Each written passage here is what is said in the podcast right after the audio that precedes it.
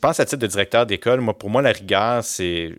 Il faut suivre nos, nos, statistiques. Moi, je parle de mes indicateurs de performance, là, mais ça a l'air d'un gros terme de gestion. Là, mais c'est que moi, mes élèves au collège, là, dès qu'ils tombent en bas de 65% dans une matière de base, il faut qu'il y ait un drapeau rouge qui se lève. On a un tableau de bord quelque part où, on les identifie, puis on les lâche pas. Donc, pour moi, la rigueur, c'est de ne pas abandonner, de le voir quand il y a un problème.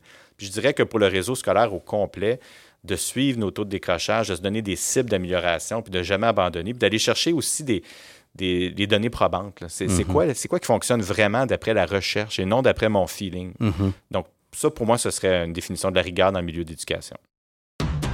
Le leadership, c'est l'impact positif que nous avons sur notre devenir et sur le devenir des personnes autour de soi. Pour être un agent de changement, il faut être un agent en changement. Le système d'éducation, c'est du monde. Et tout le monde est un leader. Bonjour et bienvenue à Tout le monde est un leader, un podcast pour ceux et celles qui transforment l'éducation à leur façon. Et ce matin, mesdames et messieurs, j'ai le privilège de recevoir en personne dans le studio chez Esquad Edu David Bowles, directeur général du collège Charles Lemoine. David, bonjour. Bonjour Marius. Ça va bien? Ça va bien toi? Ben absolument. C'est de toute beauté. Euh, l'automne avance, le temps des fêtes arrive. Oui, on a hâte. Ça a été euh, deux années euh, plus compliquées, disons. Fait que je pense que tout le monde a hâte aux vacances. Oui, absolument. Ça va faire du bien. Écoute, parle-nous de toi. Pour les gens qui apprennent à te connaître ce matin, Collège Charles-Lemoine, c'est gros. Dans ma tête, il y a deux campus. Euh, Parle-nous de ton école puis de ce qui se passe présentement. Ben, ça me fait plaisir. Donc, euh, c'est ça, David Bowles, je suis directeur général du Collège Charlemagne. Collège Charlemagne, c'est un, un, très gros collège privé au Québec, euh, sur la rive sud de Montréal, donc en banlieue. On a deux campus, un à Longueuil, euh, Saint-Lambert, puis l'autre qui est à Ville de Sainte-Catherine. On a maternelle 4 ans jusqu'à secondaire 5, une grande variété de programmes, du sport-études, du hockey 3A, du football juvénile, donc une, je vous dirais, un, un emphase sur le sport. Mais on a aussi des programmes euh, pour des élèves enrichis, le PEI, programme d'éducation internationale, et une bonne partie aussi de nos élèves qui sont dans des programmes pour des élèves avec, euh, pour des élèves avec difficultés d'apprentissage. J'ai 50% de mes élèves qui ont des plans d'intervention pour des troubles d'apprentissage. 50% OK. Oui. Wow. Oui. j'écoutais la panoplie de programmes. Euh, je, tout le monde y trouve son compte, dans le fond. C'est l'objectif. En fait, nous, on dit qu'on veut que tous les enfants d'une même famille puissent venir chez nous, que tu sois une, que, que, tu aies une petite fille qui adore les mathématiques, le français, puis qui, a 90 à l'école, ou un petit garçon qui a un peu plus la bougeotte, qui, adore le hockey, le football, qui a besoin de bouger, qui a un peu plus de difficultés à l'école. On a des programmes pour tout type d'élèves. Ah, ben c'est le fun. Vraiment intéressant. Donc, 3000 élèves? Presque 3000 élèves. Presque 3000 élèves cette année, effectivement. C'est beaucoup de membres du personnel? J'imagine aussi. Oui, on a presque 200 employés, euh, plus de 120 enseignants. Donc, euh, c'est une belle équipe. C'est une belle équipe. C'est beaucoup de gens, mais des gens passionnés, motivés. Euh, on aime travailler ensemble. Ah, mais c'est super. Travail d'équipe. On accueille des gens, plusieurs itinéraires. J'ai comme dans, ma tête, quand je t'écoute parler de la, programmation que vous offrez à vos élèves, je me dis, votre vision de la réussite scolaire est vaste. Il y a une place pour tout le monde. Il y a une place pour tout le monde. En fait, même notre, mission au collège, c'est d'accompagner. En fait, on vise la réussite de tous nos élèves pour qu'ils réussissent à relever les défis de leur génération à leur façon. Donc, euh, un jeune qui décide d'aller faire une technique au collégial ou un jeune qui décide qu'il veut aller en médecine, ben les deux vont changer le monde à leur façon. Puis on veut, on veut former des bons citoyens, des bons pères et mères de famille, puis des gens qui, qui vont être heureux dans la vie. Wow, ça me parle énormément ça me rejoint. Euh, je porte fièrement, euh, les gens ne le voient pas à l'écran, mais je porte fièrement mon, plus beau T-shirt. C'est le titre du podcast, Tout le monde est un leader. Quand tu entends ça, David, qu'est-ce que ça évoque en toi? Ben, c'est certain que je pense à mon équipe, en premier mon équipe au collège, des, des, des enseignantes, enseignants, orthopédagogues, même des surveillants, surveillantes. Pour moi, ce sont tous des leaders pour nos élèves. C'est des exemples que nos élèves regardent. C'est vers eux qui se tournent quand ils ont des difficultés. Puis les élèves aussi, ils ont tous le potentiel d'être un leader à leur façon à l'intérieur d'eux. Même les gens qui sont un peu plus introvertis, chacun a ses forces puis être capable d'être un leader puis de se démarquer. Donc ça me parle beaucoup, beaucoup, le titre de ton émission. Ah, super. Ben, merci. Merci. Euh, moi, c'est euh, le fruit de ma c'est pas une recherche exhaustive, c'est mes constats en tant qu'accompagnateur. Je me dis, je remarque que tout le monde a, tout le monde qui y croit, en tout cas, peut agir dans son milieu. Euh, les élèves peuvent agir sur leur réalité, peuvent choisir de se positionner dans les bons programmes que vous offrez. Donc, euh, voilà, c'est un peu ça ma vision de la chose, mais je suis content que ça te parle. Ça me parle beaucoup. En, préparant, en préparant notre entretien aujourd'hui, euh, on peut pas passer à côté de ça. Tu as pris le temps d'écrire un livre, un livre qui s'intitule Réflexion d'un directeur d'école pour injecter une dose de persévérance scolaire au Québec. C'est un essai, dans le fond, Oui. où tu présentes, euh, tu développes 10 thématiques en 10 chapitres, et à la fin de chacun des chapitres, tu présentes euh, des recommandations. Au total, 55 recommandations pour justement injecter une dose de persévérance scolaire, mais aussi pour contrer le décrochage, dans le fond. C'est- Exactement. C'est ce que c'est. Puis j'aimerais ça qu'on parle de ces choses-là, mais avant d'aller dans le vif du sujet, en pleine pandémie, Mhm. comment tu trouves le temps pour écrire un livre? Ben, faut dire, j'ai j'ai la chance, en plus d'être directeur euh, du Collège Charlemagne, je suis aussi président de la Fédération des établissements d'enseignement privé. Je suis le porte-parole national des écoles privées au Québec. Il y en a beaucoup au Québec, des collèges privés, parce Oui. qu'on est en partie financé par l'État, donc c'est quand même accessible pour une bonne partie de la population. Près de 200 écoles. Puis pendant la pandémie, donc, j'ai été directement interpellé pour réfléchir à ce qu'on devait faire là, quand les écoles ont fermé. Beaucoup de discussions avec le ministère de l'Éducation, avec mes collègues des écoles publiques, des écoles privées, des directions d'école, des enseignants. Puis J'ai pu voir vraiment ce qui se passait sur le terrain, puis ça m'a beaucoup, beaucoup interpellé. Donc, c'est la pandémie qui m'a un peu inspiré, si on veut écrire le livre. J'avais déjà un constat, en fait, c'est pas moi qui le fais, là, les statistiques font le constat qu'on a un problème de décrochage scolaire au Québec. oui. Euh, moins qu'ici, en Ontario, parce que je suis situé en Ontario dans, dans ton studio. Oui, oui, oui. Donc, euh, le Québec a un excellent système scolaire. Les jeunes réussissent très, très bien dans les tests internationaux. Nos programmes on- sont de bons programmes, on a d'excellents enseignants, mais on a un gros problème de décrochage scolaire. Puis le constat que je faisais pendant la pandémie, c'est que ça ne pouvait que s'empirer avec ce qu'on vivait. Donc, pour moi, ça m'a interpellé d'écrire un livre. J'ai trouvé le temps euh, dans les vacances de Noël, entre autres, pour rassembler l'information que j'avais, des réflexions que j'avais faites dans le passé, pour mettre tout ça ensemble, puis vraiment euh, offrir une main tendue à tout le monde, la population, les gens qui travaillent en éducation, pour trouver des, solutions à ce problème-là. Écoute, ça me parle, trouver des solutions. Euh, on va mettre dans les notes de l'épisode, dans la description, sous la description, on mettra le lien euh, pour les gens qui voudraient se procurer le livre, en répandre la bonne nouvelle, puis peut-être s'inspirer des recommandations pour voir comment ces recommandations-là pourraient les, euh, euh, les guider dans leur réflexion, pour répondre aux besoins bien uniques qu'ils ont dans leur milieu.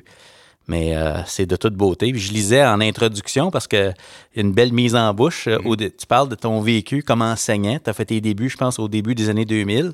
Oui. Puis euh, je te laisse peut-être te présenter au moment où tu étais avec ta, ta gang de 30 élèves dans secondaire 3. Exact. Tu as fait des constats. Veux-tu nous raconter ça? Oui, puis en fait, ça a changé beaucoup ma vision de l'éducation, mes débuts en éducation. Oui. J'ai été enseignant. J'étais enseignant d'anglais langue seconde, secondaire 3, en commençant ma carrière. Donc, des jeunes de 15 ans. Hein, qu'on ait des jeunes de 15 ans, il y a, beaucoup- il y a certains enseignants qui évitent le secondaire 3. Chez vous, c'est la neuvième année, donc, ici. euh, Ontario. 9-10, ouais. C'est ça. Donc, euh, moi, je me suis retrouvé là, jeune enseignant, euh, début de la vingtaine, je finissais mon bac. Euh, et puis, euh, tout de suite, j'étais très motivé, très motivé de, de performer, d'être un bon enseignant. Je commençais mes cours en disant on ouvre notre page, nos, nos livres à la page 25, on fait numéro 15 à 16, on se place en groupe. Puis à un moment donné, j'ai réalisé que euh, c'était pas nécessairement. j'ai le goût d'utiliser le mot amusant. Euh, les élèves écoutaient, ils suivaient, ils n'avaient pas l'air à trouver ça euh, très stimulant. Puis moi-même, euh, j'avais de la difficulté avec ça. Euh, C'était difficile de rester motivé quand je voyais que mes élèves n'étaient pas motivés. Ouais. Euh, on se nourrit de nos élèves un petit Exact. peu. Euh, la gestion de classe. On passait beaucoup de temps à- en, en anglais. On fait travailler les élèves en équipe pour qu'ils parlent. J'avais de la difficulté à les faire baisser leur volume. OK.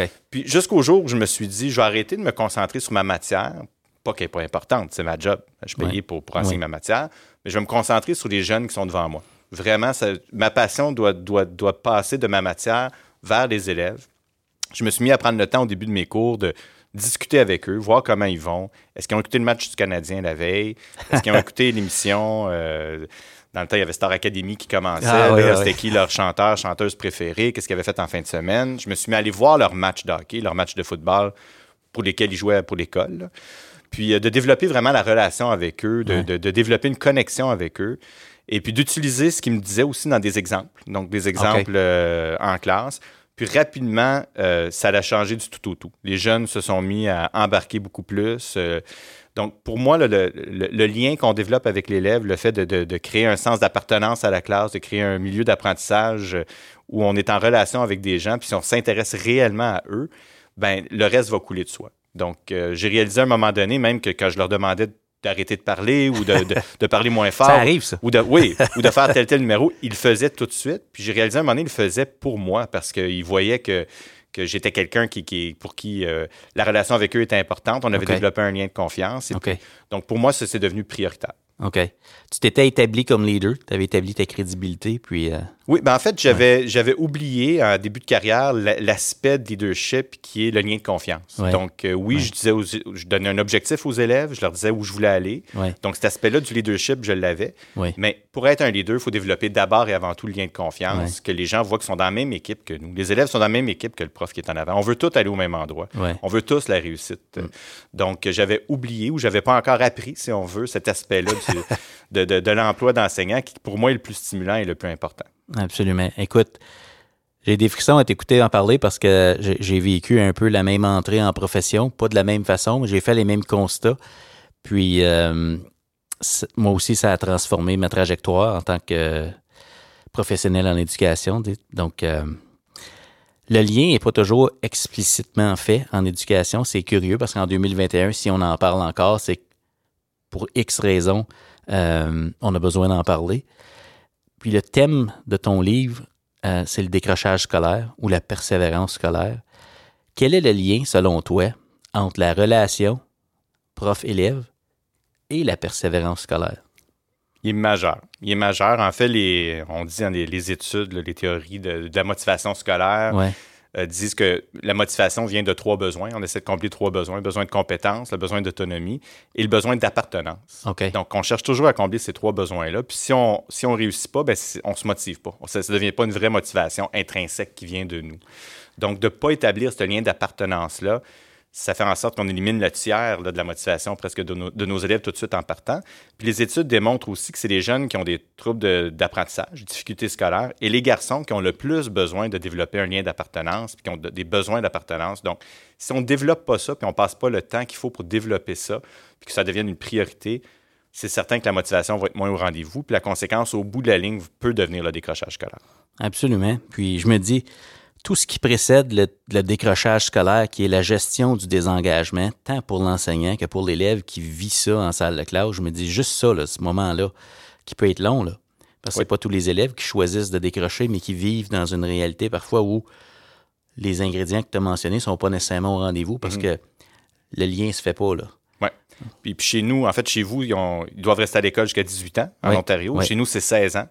Une des recommandations dans mon livre, c'est que ce soit 18 ans chez nous aussi au Québec, pour s'inspirer de l'Ontario à ce niveau-là. Mais ça peut être long, jusqu'à 16 ans ou 18 ans, si tu as un manque d'intérêt envers l'école, qu'on t'accompagne pas, que personne développe le lien de confiance avec toi, personne t'offre des options des choix euh, par rapport à ce que tu vis à ce moment-là, ça peut être très long, effectivement. Hmm. Surtout si l'adulte ou les adultes euh, le regard hein, à travers tout ça. Il y a, parfois, on demande à des élèves de persévérer mhm. en dépit de certaines conditions. Puis je me dis, dans ton livre, il y a une, invitation à agir là-dessus aussi. Pas seulement de dire à l'élève de persévérer jusqu'à 18 ans ou à 16 ans, mais c'est nous, est-ce qu'on peut agir sur les conditions dans lesquelles on demande ces élèves-là de persévérer, justement, parce qu'il a persévéré puis il a enduré. C'est pas la même chose. Exact, exact. Il y a certaines recommandations dans mon livre qui sont plus, euh, si on veut, entre guillemets, big picture. donc, euh, que l'État pourrait mettre en place, offrir plus de, parcours différents pour des jeunes qui ont accumulé un retard scolaire rendu à 16-17 ans. Donc, ça, c'est une chose. Mais les jeunes qu'on a dans nos classes en tant que direction d'école et d'enseignants, il faut aussi s'adapter à eux. J'ai toute une, toute une section sur les garçons. Les garçons au Québec, c'est presque un tiers des garçons qui ne finissent pas leur secondaire en cinq ans, dans les temps prévus. Et puis ça va en augmentant. La, différence entre les garçons et les filles, elle, s'accentue à chaque année. Euh, est un peu plus élevée au Québec qu'ailleurs, mais le même constat peut se faire en Ontario ou, ailleurs au Canada. Puis ça, à un moment donné, il faut se poser la question, puis se dire qu'est-ce qu'on fait, qu'est-ce qu'on doit faire pour euh, encourager ces jeunes garçons-là à, aimer l'école? Parce qu'en plus, quand on regarde, quand on pose la question aux jeunes décrocheurs garçons, pourquoi est-ce que tu as, tu as abandonné? C'est toujours des raisons reliées à l'école. Euh, manque d'intérêt, je me fais tout le temps chicaner, je suis tout le temps retenu, euh, je m'amuse pas, j'ai pas de compétition, je peux pas. On m'enlève mon sport quand j'ai de la difficulté à l'école, puis j'ai le goût de faire mon sport, donc euh, il faut y penser sérieusement. Se questionner. Oui. Ça se peut pas quand dès la naissance, un garçon, quand on regarde des statistiques, soit moins bon au départ il faut que le système se questionne sur qu'est-ce qui cause ça, parce qu'on génère ces données-là par les conditions, conditions qu'on crée. Euh, parmi les recommandations, ou pas les recommandations, mais les thématiques que tu abordes, parce qu'on est en train, j'espère, on touche le bois, en train de sortir finalement d'une pandémie. Tu parles de placer l'éducation au cœur de la relance post-COVID. Oui. Euh, veux-tu nous partager un peu ta vision de ça? Tout à fait. Pourquoi c'est ben important qu'on place l'éducation au cœur de cette relance-là. Je fais un parallèle dans le livre avec euh, la Révolution tranquille au Québec. Au Québec, dans les années 60, avant les années 60, les francophones du Québec avaient un grand retard au niveau de la diplomation, au niveau de la fréquentation de l'université, au niveau des conditions économiques et d'emploi. Et puis, il y a eu tout un, tout un revirement de société hein, sous le gouvernement de Jean Lesage, dont on est très fier au Québec, et la Révolution tranquille. On oublie par contre que ça a été fait surtout à travers l'éducation. La grande priorité de la Révolution tranquille a été mise en éducation. Euh, on a rendu justement la, fréquentation scolaire obligatoire. Euh, on a créé le réseau des cégeps un peu partout au Québec pour que les gens en région puissent continuer leurs études. Euh, donc, c'est vraiment à travers l'éducation que ça s'est fait. Puis là, moi, ce que je dis dans le livre, c'est qu'on vit maintenant un, problème similaire, une crise similaire de décrochage scolaire, mais aussi à travers la COVID qui peut l'accentuer. Puis oui, on doit mettre en place des conditions économiques, puis encourager l'emploi, puis tout ça. Mais je pense que nos efforts devraient être vraiment prioritairement en éducation pour se sortir euh, de la COVID-19, se concentrer sur les jeunes qui seraient tentés de décrocher, puis qui seraient encore plus maintenant, qui ont vécu des fermetures d'école, que leur retard scolaire a pu s'accentuer, qu'ils ont pu se désengager parce qu'ils n'étaient pas présents à l'école. Puis justement, la relation enseignant-élève, qui est tellement importante, était beaucoup moins présente pendant les mois de fermeture d'école. Plus difficile à créer. Plus difficile à créer. Donc, il faut, il faut, il faut que ça devienne une obsession d'amener ces jeunes-là vers la diplomation pour la réussite. Absolument. Absolument. Tellement d'accord avec ça. Puis, euh, dans ton livre, quelque part, je ne sais pas si c'est dans ce chapitre-là, mais tu parles de crise qui, qui, peut avoir deux significations. oui. Il y a défi il y a opportunité. Exactement, exactement. C'est, je, je, crois bien que c'est le symbole mandarin du mot OK, c'est ça. Qui, a deux, euh, qui a deux significacations. En tout cas, si c'est pas ça, je me trompe depuis plusieurs années, puis je dis ça à mes équipes euh, au collège. Mais euh, c'est ça, on dit que le mot crise a, deux significations. Donc, puis une de ces significations-là, c'est opportunité. On a l'opportunité, maintenant qu'on a vécu cette crise-là, de regarder ce qui se passe dans le système scolaire, dans nos classes, et puis de s'attarder aux élèves qui ont de la difficulté, qui décrochent. Euh, les élèves qui ont des troubles d'apprentissage, là, je, le mentionne dans le livre, c'est une, euh, une, population qui est en augmentation depuis longtemps. Ils devraient être nos chouchous absolus. Mm-hmm. C'est 50% d'entre eux, les jeunes qui ont un diagnostic de trouble d'apprentissage, qui ne terminent pas leurs études secondaires en cinq ans au Québec. Puis il y a plein de choses qu'on peut mettre en place pour eux. Mm-hmm. C'est des jeunes qui ont le même potentiel de réussite que, tout le monde d'autre, si on leur donne les bonnes conditions comme on donne des lunettes à un enfant qui est myope, puis on accepte ça, un élève qui est dyslexique devrait avoir droit à son logiciel puis à son portable en tout temps, puis on devrait le fournir à tous ces jeunes-là, que ce soit au Québec ou en Ontario, le plus tôt possible. Absolument. On peut, on parle, je t'écoute parler de ça, le mot qui me vient à l'esprit, c'est l'équité. Plutôt que l'égalité. Exactement. je pense que ça nous, nous invite, peut-être l'invitation que tu nous lances, euh, en tout cas dans les écoles, c'est de, de voir comment on regarde ces élèves-là, ces enfants-là. Oui puis euh, voir comment on peut les appuyer, puis euh, répondre à leurs besoins. Parce que, en bout de ligne, je sens que ta définition de la réussite dépasse la notion de réussite scolaire. On veut les aider à devenir des gens heureux après l'école. Exactement. Qui vont devenir des futurs parents, des enfants qui vont nous être confiés. Je me dis, on travaille déjà euh, avec notre future clientèle ou nos futurs partenaires de parents. Ben, je, je, donne les, les, impacts sur un individu du décrochage scolaire dans le livre. Et puis, un des pires pour moi, c'est que ça augmente beaucoup les chances que les, enfants des décrocheurs vont être à leur tour décrocheurs. Donc, on, rentre dans un cercle vicieux. si on réussit à, trouver des solutions pour le problème avec la génération actuelle, ben, on va régler pour plusieurs générations après aussi. Ouais. Quand j'ai commencé à enseigner, je jouais encore beaucoup au hockey à ce moment-là. J'étais plus jeune. Puis, euh, ça me fait penser à ça. J'étais dans, la chambre des joueurs. Moi, j'étais enseignant de secondaire à ce moment-là. Puis, euh, quand je disais aux gens, les, gars dans la chambre, moi, j'enseigne le français à oui. Il y a certains qui changeaient, euh, le non-verbal changeait. Là, je comprenais que c'était des élèves qui avaient eu des difficultés à l'école. Euh, il y avait un silence. Puis c'est des gars qui réussissaient super bien dans la vie, qui avaient des entreprises, euh, gagnaient très bien leur vie, peut-être encore mieux que, les professionnels en éducation, mais dans leur tête, ce qui était ancré encore, des gars de 35, 40, 45 ans, c'est que, entre guillemets, ils n'étaient pas bons. Mm-hmm il, portait encore ce feeling-là dans la conversation dans une chambre de hockey. Puis je me dis ça, ça, là, je me suis dit à ce moment-là, puis encore ce jour, puis avec ce que tu nous dis là, je me dis ça, on peut agir là-dessus, je pense. Tout à fait. c'est horrible hein, quand, c'est horrible, tu y penses. Tu dis wow. Puis, puis moi, j'aime le parallèle avec le hockey. Je suis un grand fan de hockey, moi aussi. Mais euh, puis, puis à plus, à mon école, on a un gros programme de hockey. Et j'ai des programmes pour des élèves qui ont des difficultés d'apprentissage. Puis à chaque deux, trois ans, on se re-questionne sur ce qu'on leur offre il y a toujours la tentation, il y a toujours un prof quelque part qui lève la main qui dit parce que moi, mes élèves au collège, ils ont tous un programme particulier. Donc, ils ont toutes 4-5 périodes où ils choisissent n'importe quel cours, dont un cours de. J'ai toujours un prof, quelqu'un, un parent qui lève la main qui dit il me semble, quand ils ont de la misère, tu devrais leur enlever l'option de hockey ou l'option de danse ou l'option de multimédia, puis ajouter du français puis des mathématiques. puis là, un enfant qui déjà de la difficulté en français, se fait dire qu'il n'est pas bon en français, ou dans sa tête, il n'est pas bon en français, euh, il y a déjà de la récupération, il y a déjà peut-être des retenues. Puis là où il est bon, puis qu'il va chercher son estime de soi, puis tout le monde il dit qu'il est bon, puis ça paraît qu'il est bon, c'est sur la glace. Mm. C'est sur la glace en jouant au hockey. Pourquoi qu'on lui enlèverait ça alors que la construction de l'estime de soi est, encore plus importante que, l'amélioration qu'il peut aller chercher en français? Donc, euh, effectivement, j'aime beaucoup l'analogie que tu fais. Ah oui, écoute, euh, ça, ça, me parle. Justement, on parle d'une relance post-COVID. Euh, c'est beaucoup dans, le, dans les préoccupations et pour cause, dans le système présentement, l'idée de rattrapage, de rattraper, de venir en aide à ces élèves-là qui euh, apprennent différemment des autres. Comment on fait si on ne sort pas de classe ou retire pas un élève pour venir en aide à ces enfants-là? Est-ce que tu euh, as connaissance avec ton rôle de 200 écoles au privé, tout ça? Est-ce qu'il y a des stratégies qui émanent de ce nouveau contexte-là, qui dit OK, si on ne sort pas les élèves de classe dans, où ils brillent, dans le fond, ou des programmes où ils se sentent mhm. mis en valeur, à quel moment et comment est-ce qu'on peut les aider, ces enfants-là, à justement aller chercher les outils dont ils ont besoin pour poursuivre leur, leur parcours scolaire? Ouais. Ben, c'est sûr que comme, quand tu mentionnes les sorties de classe, les sorties de ce genre d'options-là ou de parascolaire hockey, des choses comme ça. Ou par exemple, tu es bon au hockey, on va te sortir de hockey parce que tu as de la difficulté en sciences, ou tu as de la difficulté en maths, on va te sortir de ton cours de français pour que tu aies. Oui. Ben, il y, a deux choses dans, ta question. Moi, je pense que de sortir, exemple, du hockey ou du parascolaire qu'on peut considérer plus ludique pour le remettre, pour lui ajouter des périodes dans un cours où il y a déjà de la difficulté puis qui aime probablement moins. On va, entre guillemets, j'aime pas utiliser l'expression, mais l'écœurer un petit peu. Puis à un moment donné, s'il y a déjà des motivations puis il réfléchit à quitter l'école, on va l'encourager peut-être à quitter. Donc, moi, je pense que c'est une mauvaise idée. Puis en plus, c'est bon qu'il développe son estime de soi dans quelque chose dans lequel il est bon.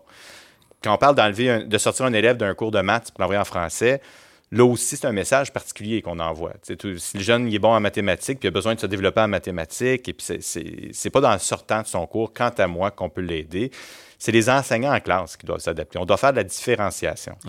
On, a toujours, peut-être pas toujours, mais en tout cas, ça fait au moins 10-15 ans qu'on parle de ça, la différenciation. Mais l'enseignant en classe doit s'adapter à ces jeunes, garder les attentes élevées, toujours, mais bien connaître ses élèves et puis les faire travailler en sous-groupe et puis adapter euh, les apprentissages, le rythme des apprentissages. Donc, moi, je pense que ça se fait individuellement en classe. Puis au niveau plus global, au Québec, je ne sais pas si vous avez, fait ça en Ontario, mais ils ont identifié les, éléments des programmes qui sont considérés essentiels. Et on a dit aux enseignants, concentrez-vous donc là-dessus. Continuez à développer le lien avec vos élèves le reste du temps, mais concentrons-nous sur l'essentiel, sur l'important.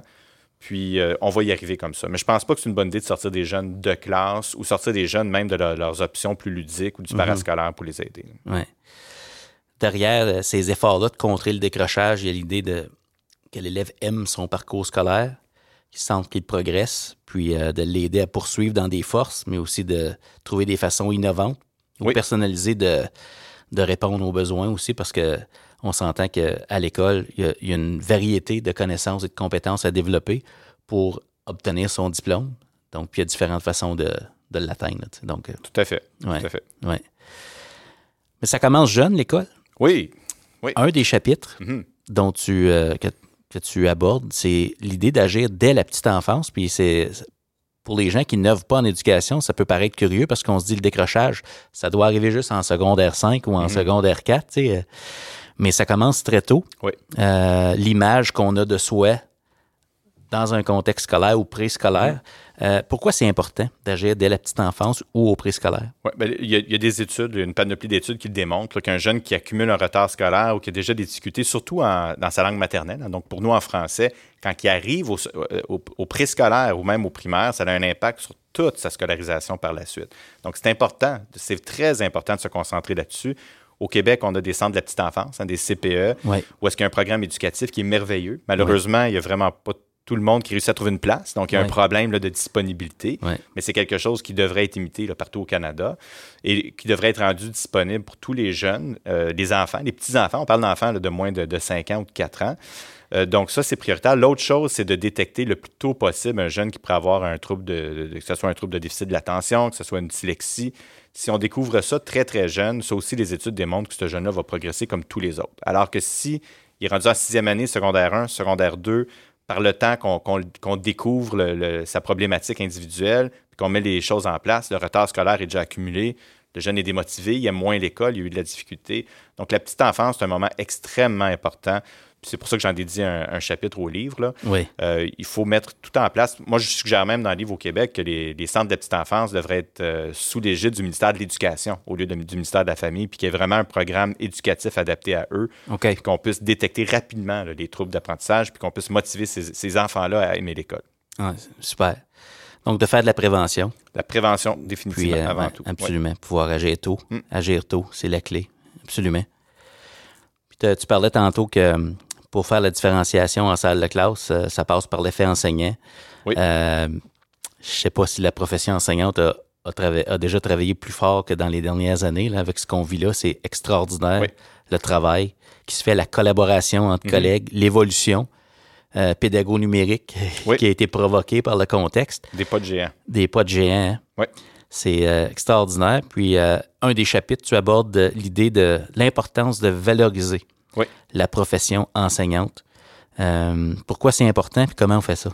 Ben, pourquoi c'est important? Tu l'as mentionné, l'effet enseignant. Hein, ça aussi, euh, on sort toujours l'étude de Hattie, hein, la, méta-analyse de Hattie qui, regarde ce qui, a, ce qui a le plus d'impact sur la réussite des jeunes. Puis c'est l'enseignant qui a le plus gros impact. Plus que le, milieu socio-économique, plus que même les difficultés scolaires du jeune, c'est l'enseignant, la relation avec l'enseignant euh, qu'on développe.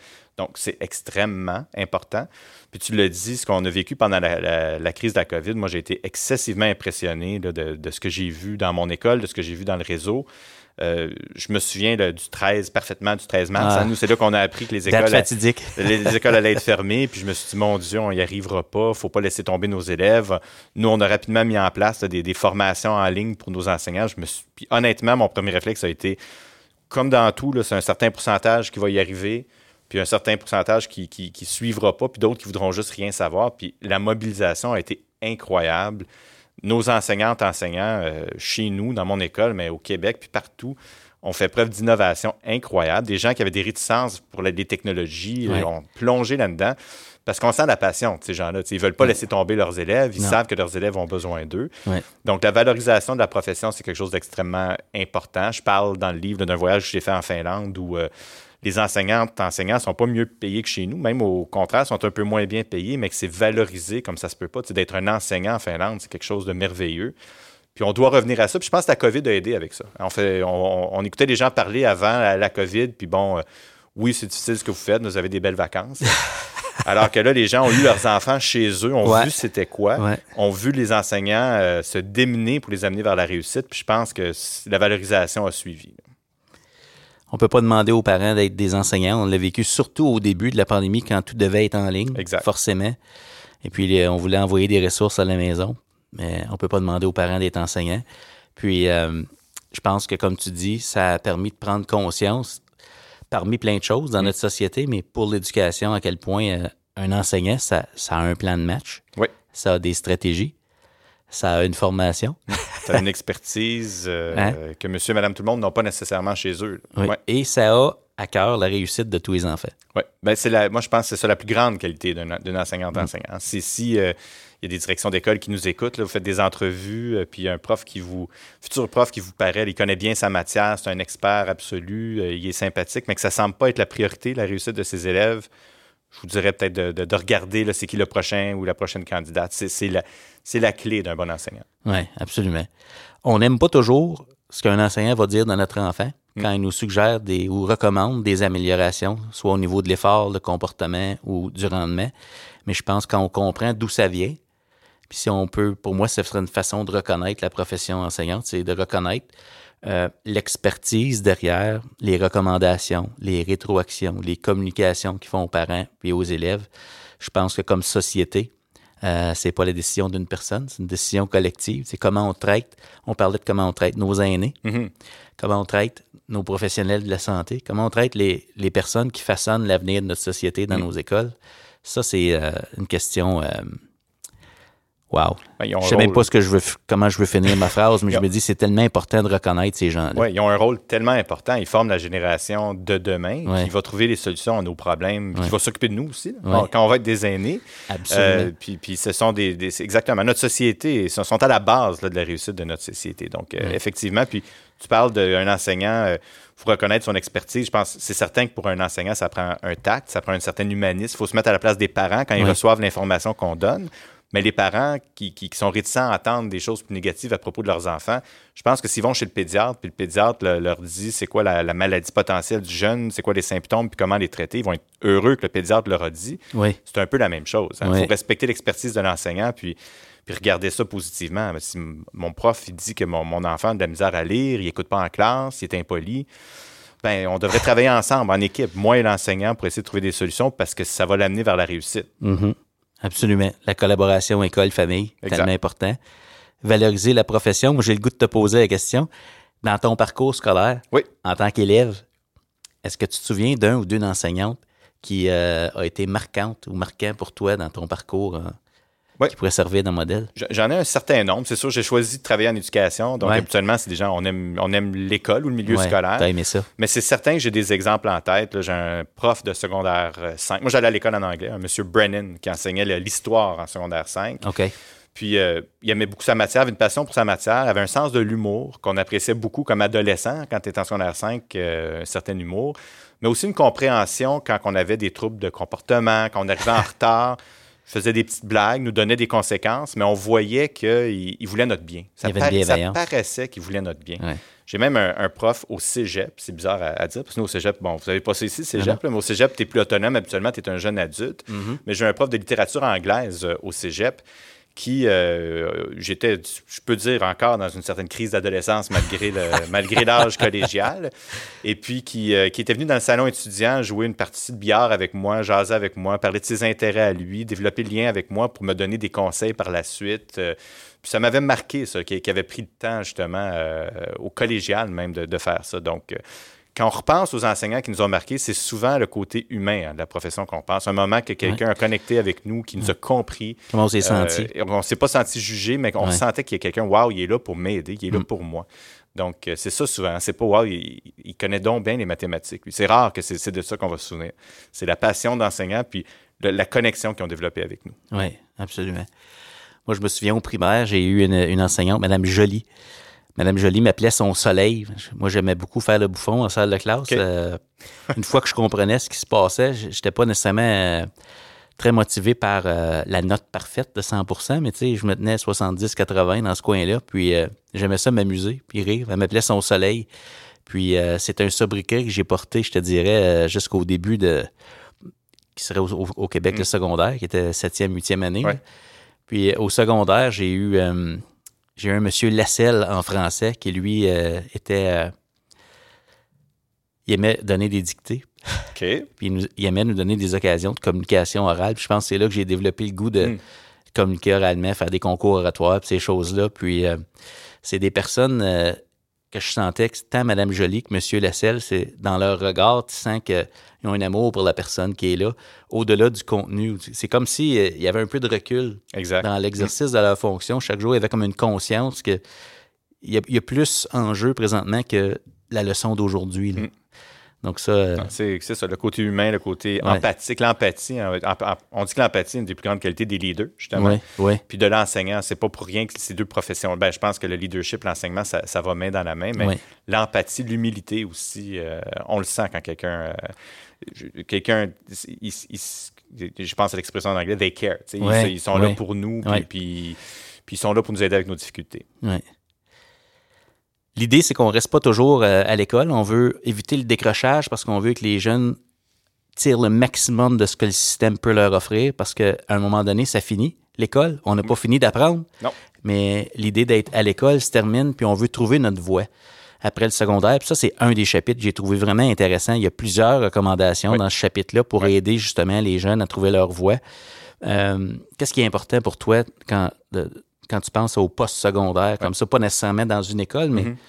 la vraie vie là, qui nous attend? Ben, ben il y a- je- même je fais un pas de recul dans, ce chapitre-là par rapport à comment on prépare les jeunes pour leur avenir. Oui, au niveau des enseignantes et enseignants, le, rôle des conseillers en orientation aussi, qui, est souvent sous-estimé dans une école. Puis des fois, tu en as juste un pour euh, quasiment des milliers d'élèves. Ils s'occupent juste du secondaire 5 en plus. On ne les connaît pas avant ça.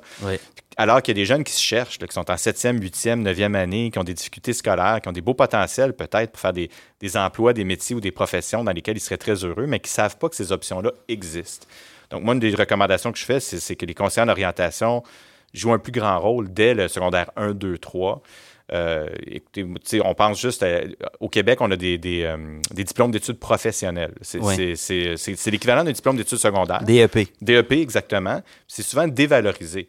Alors que je pense que quelqu'un qui, est plombier en ce moment gagne très, très bien sa vie. On a besoin d'eux. En plus, il y a une pénurie. Euh, puis, euh, donc, je, parle qu'on doit encourager ça davantage. On doit apprendre les, on doit enseigner aux jeunes de mieux euh, se connaître et puis de mhm. voir c'est quoi les options qu'ils ont devant eux.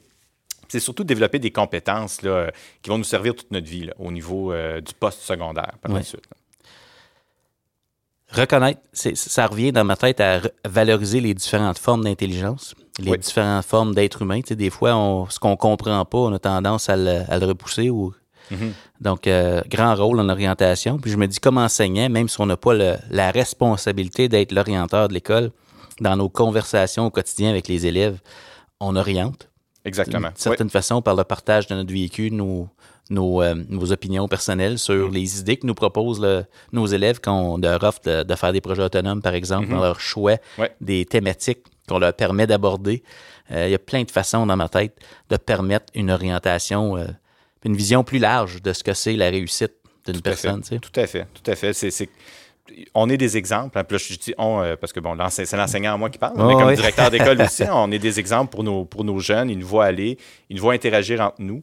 Et puis de parler de nos expériences personnelles, de parler de gens qu'on connaît, qui, qui, sont heureux dans la vie, malgré différents métiers, différentes professions c'est quelque chose qui est définitivement motivant. On, sous-estime à quel point les élèves, même les élèves plus réservés qui n'interagissent pas tant avec nous, écoutent tout ce qu'on dit, sont à la recherche d'eux-mêmes, sont à la recherche d'identité. Puis les adultes les plus signifiants dans leur vie, souvent, c'est certain que c'est leurs parents, leurs grands-parents, mais les enseignants, les études le démontrent, ils ont une, une grande influence sur les élèves. Oui, absolument notre façon de nous comporter en présence des autres, c'est ce qui influence beaucoup qui, qui sont. Pour moi, j'en parle souvent dans, une de mes conférences en particulier. Moi, c'est M. Joly au secondaire. Quand je suis devenu euh, jeune professionnel en éducation, juste par sa façon d'être, je l'observais, puis je me disais, OK, c'est ça un professionnel. Mm-hmm. Tu sais, identité, des fois, tu dis non, moi, je suis pas ça. Euh, oui, moi, je suis. Peut-être que je pourrais être ça. Puis quand tu trouves ton moule, tu dis, OK, moi, je vais essayer d'imiter ce moule-là parce que j'aime ce que ça donne. C'est un peu ça qui se passe, j'imagine, dans la tête des jeunes qui regardent les adultes autour d'eux. Oui, puis même l'importance de la gestion de classe. Hein, pour un enseignant, on, enseigne notre matière, mais il regarde comment on gère notre classe. De, de, moi, je disais toujours aux jeunes enseignants, je dis, tu vas être surpris à quel point ça va avoir un impact si tu fais juste sourire aux élèves. quand tu te promènes dans le corridor, tu leur dis bonjour, comment ça va? Euh, puis dans ta gestion de classe, c'est pas nécessaire de crier, au contraire. Puis juste avec ces gestes-là, la façon qu'on gère notre classe, on, a une influence sur comment eux-mêmes vont se développer par rapport aux problématiques qu'ils peuvent vivre. C'est en plein ça. C'est là, que, là que ça se joue, je dirais même. Mm. Oui.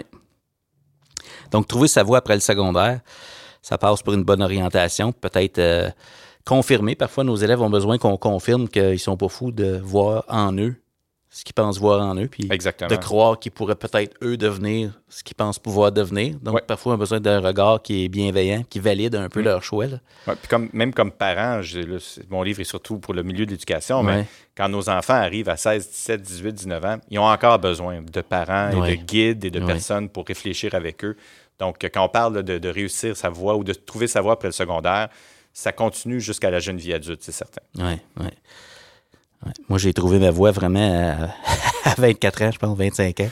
Honnêtement, j'ai eu une période plus floue. Décrochage, ça, me parle parce que moi, j'ai décroché à l'université, pas avant. Parce que c'est vraiment là où j'étais pas certain pourquoi j'étais là. Je savais dans quel programme j'étais. Je connaissais mes responsabilités, mais le après n'était pas clair. Mm.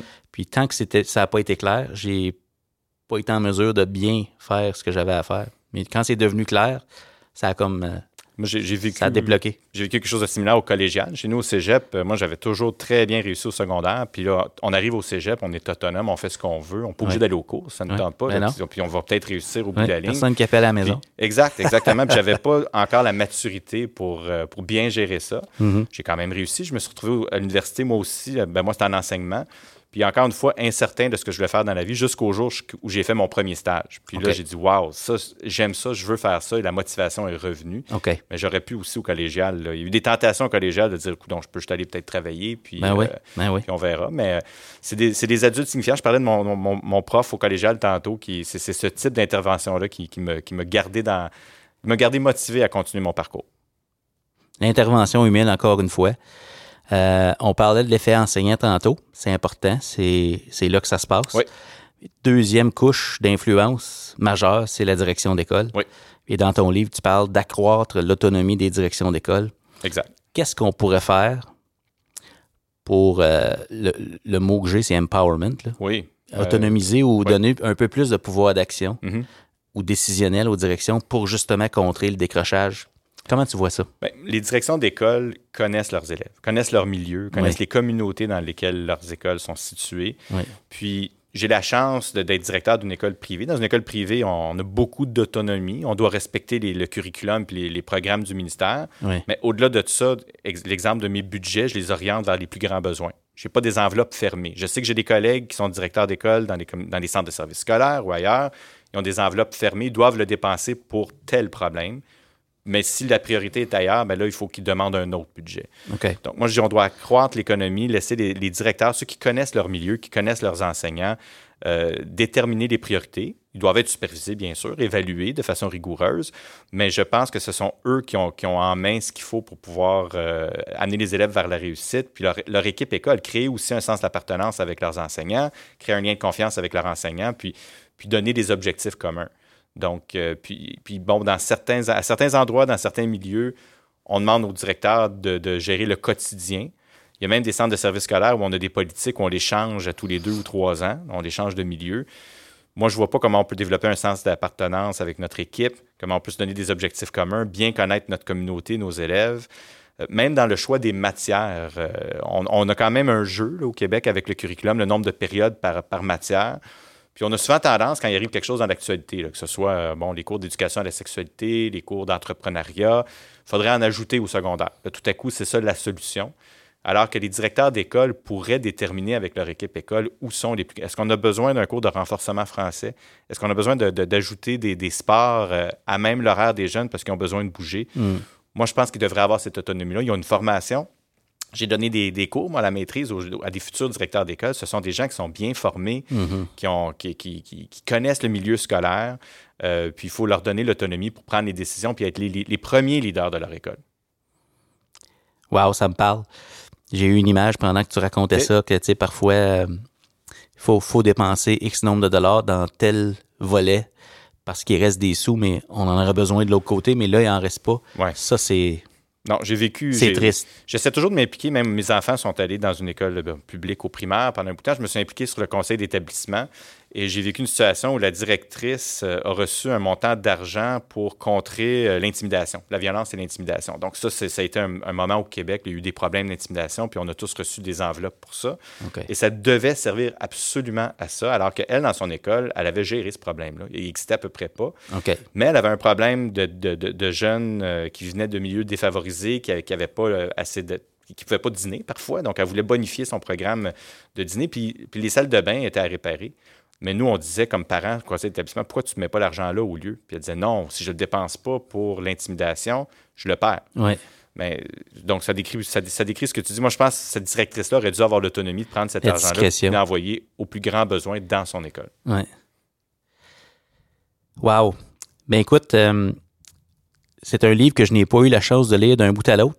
J'ai pris connaissance des 55 recommandations, mmh. les chapitres. J'ai lu euh, la conclusion, l'introduction. Euh, il me reste à lire les chapitres en détail. J'ai hâte de voir ça, euh, ce que tu as à nous partager dans tout ça.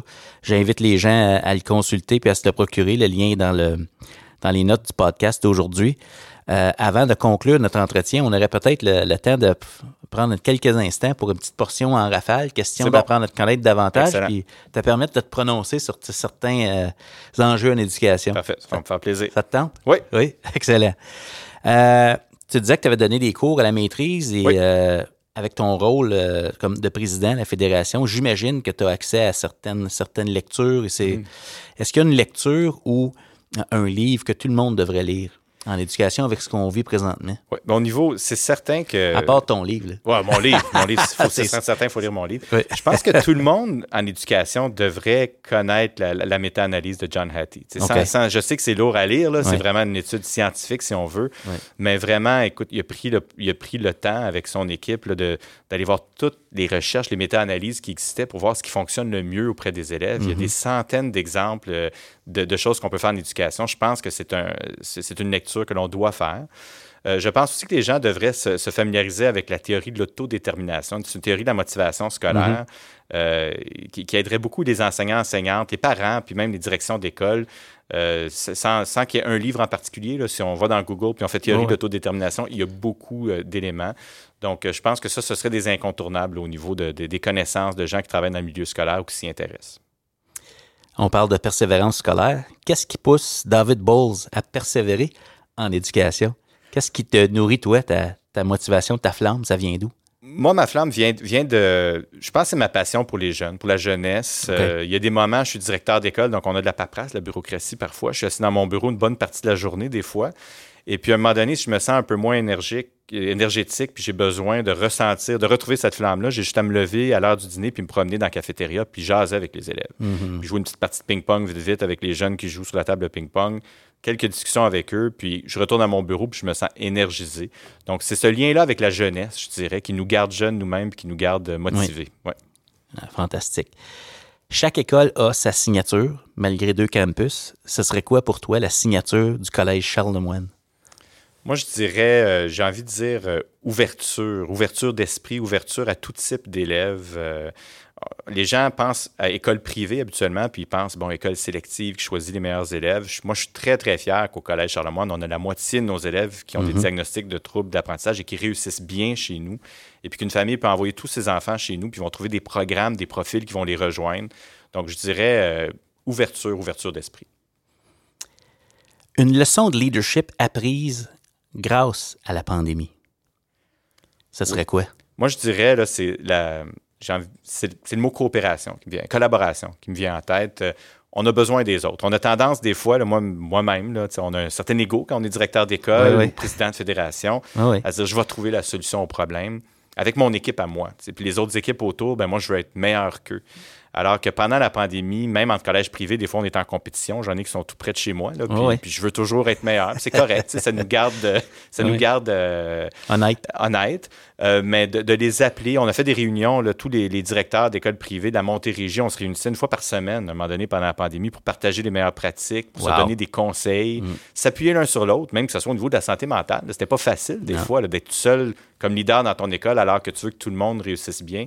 Donc, euh, je dirais collaboration avec d'autres personnes qui, qui, vivent les mêmes choses, puis entre écoles, entre réseaux, réseaux publics-privés. On ne se parle pas beaucoup au Québec non plus. On est un peu en compétition. Mm-hmm. Mais on s'est appelé beaucoup, moi, avec le président de la, Fédération des directions d'école au public. On s'appelait, on partageait. Donc, partage de meilleures pratiques, collaboration. C'est une leçon que moi, j'ai apprise beaucoup durant la pandémie. C'est le fun d'entendre ça. On se partage ça. Mais même si on a mis de côté l'aspect compétitif, on dit OK, non, là, c'est trop sérieux. Il faut se parler. J'aime ça. J'aime ça. Évaluation au service de l'apprentissage, parce que je me dis, euh, pour contrer le décrochage, les élèves doivent avoir le droit de se relever. Oui. Euh, comment tu vois ça?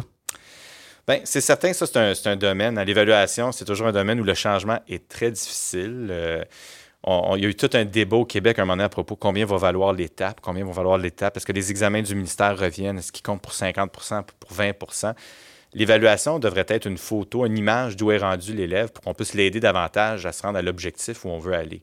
Et puis on l'oublie parfois. Hein. On, a l'élément euh, qualification en tête. Il faut que je détermine s'il peut passer ou non son année. Puis là, on a des jeunes qui ont manqué des fois des trois mois d'école euh, dans certains milieux, qui ont été absents une journée sur deux. Euh. il, faut, il faut se re-questionner. Puis l'évaluation est extrêmement importante. Je pense, pour voir où on est rendu, faire un diagnostic, doit rendre un peu comme un médecin fait, Mhm. au mieux aider. Oui. Donc, euh, moi, je dis se concentrer sur les apprentissages les plus importants pour passer au niveau suivant. Et puis vraiment, euh, puis la pandémie a peut-être aidé un petit peu avec ça là, au niveau de l'évaluation, malgré que je vois qu'on recommence, là, même dans mon école, les profs donnent beaucoup de tests en ce moment. On, Mhm. on revient à cette habitude-là. Mais il faut, faut repenser l'évaluation pour que ça puisse vraiment être un moyen d'aider vers l'apprentissage, justement, pour l'amélioration des jeunes, et non un test, tu passes ou tu, ou tu échoues tout le temps. Le mot qui me vient en tête, c'est rigueur. Oui. Pour, pour toi, avec la perspective que tu as, contrer le décrochage, rigueur. Qu'est-ce qui te vient à l'es- à l'esprit quand tu entends ça? Rigueur, moi, je pense aussi à notre, je pense à titre de directeur d'école. Moi, pour moi, la rigueur, c'est. Il faut suivre nos, nos statistiques. Moi, je parle de mes indicateurs de performance, là, mais ça a l'air d'un- gros terme de gestion. là, mais c'est que moi, mes élèves au collège, là, dès qu'ils tombent en bas de 65% dans une matière de base, il faut qu'il y ait un drapeau rouge qui se lève. On a un tableau de bord quelque part où, où on les identifie, puis on les lâche pas. Donc, pour moi, la rigueur, c'est de ne pas abandonner, de le voir quand il y a un problème.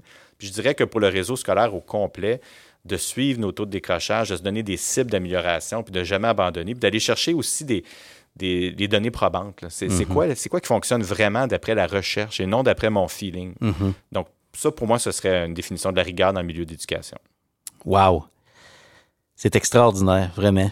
Écoute, euh, avant qu'on euh, qu'on mette un terme à notre co- conversation, c'est vraiment intéressant. J'ai comme l'impression qu'on pourrait prendre une autre heure pour euh, approfondir le sujet.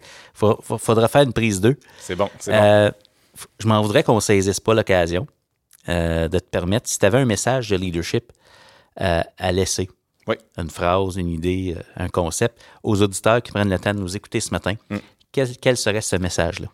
Moi, je dirais, on- ah, bon, je, je, suis un ancien prof d'anglais, j'ai tendance parfois à aller vers l'anglais. On dit des, moi, je- en anglais, là, je dirais relationships, relationships, relationships. Donc, les relations avec les gens, le lien de confiance qu'on établit, qu'on soit un directeur d'école avec une nouvelle équipe, qu'on soit un enseignant devant une nouvelle classe, il faut prendre le temps d'établir le lien de confiance, d'apprendre à connaître qui sont les gens qui sont devant nous, les enjeux qu'ils vivent.